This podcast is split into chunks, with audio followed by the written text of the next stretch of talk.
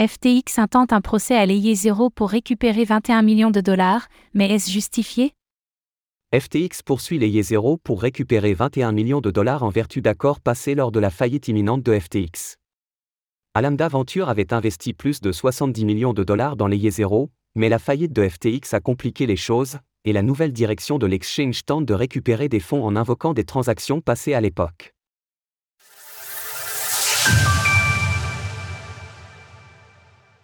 Nouveau bras de fer déclenché par FTX.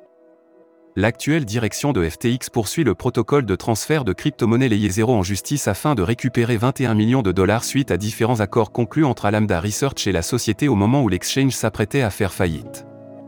Pour mettre un peu de contexte, au mois de janvier 2022, lorsqu'FTX était en activité et que personne ne s'attendait à son effondrement, Alameda Venture avait déboursé plus de 70 millions de dollars à travers deux transactions distinctes afin d'acquérir environ 5% de Layer Zero et bénéficier de tarifs préférentiels sur l'achat de tokens Stargate, STG, et Zero, ZRO.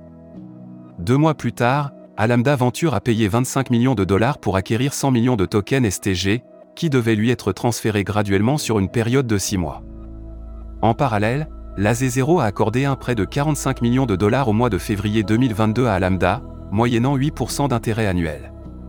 Sauf que, selon le document publié par FTX, Layer Zero aurait contacté Caroline Ellison, alors PDG d'Alameda Research, pour récupérer le prêt de 45 millions de dollars au moment où la crise de liquidité rencontrée par l'empire de Sam Bank Manfred était désormais sur le point d'exploser, c'est-à-dire au mois de novembre 2022.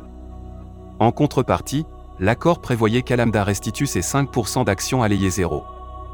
De plus, Zero devait également racheter ses 100 millions de tokens STG pour 10 millions de dollars, soit 15 millions de dollars de moins que lors de l'achat initial. Cependant, cette transaction n'a jamais eu lieu. Autrement dit, selon la direction FTX actuelle, Zero aurait tenté de profiter de la position de faiblesse de l'exchange au moment de son effondrement.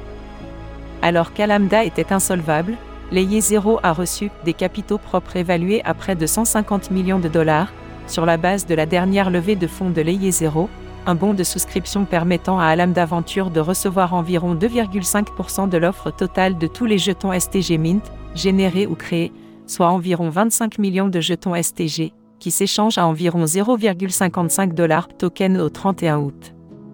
Voire même, Layer Zero aurait nuit aux tentatives de Caroline Ellison de maintenir Alamda à flot la vente envisagée des 100 millions de jetons STG d'Alam d'aventure pour seulement 10 millions de dollars était également déraisonnable et aurait entraîné un transfert de valeur tout à fait disproportionné d'Alam d'aventure à Layer Zero, ce qui démontre la nature inéquitable des accords que Layer Zero a négociés avec Ellison alors qu'elle essayait frénétiquement de lever des fonds pour maintenir Alamda Research à flot.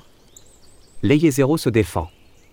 Brian Pellegrino, le PDG de Layer Zero Lab, s'est exprimé dans un long post sur X, anciennement Twitter, pour mettre les choses au clair.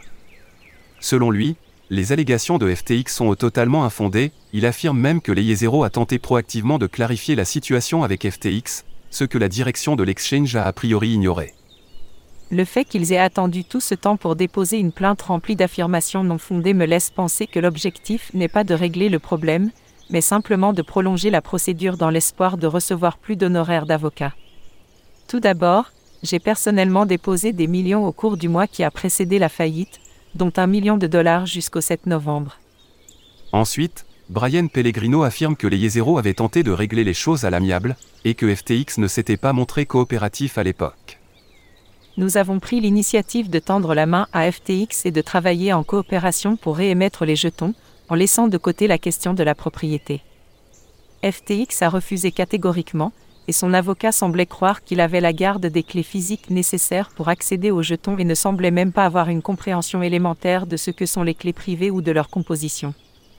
Enfin, le PDG de Layer Zero s'est montré confiant quant à la suite des événements. Il est décevant de voir les ayants droit recourir à la diffamation.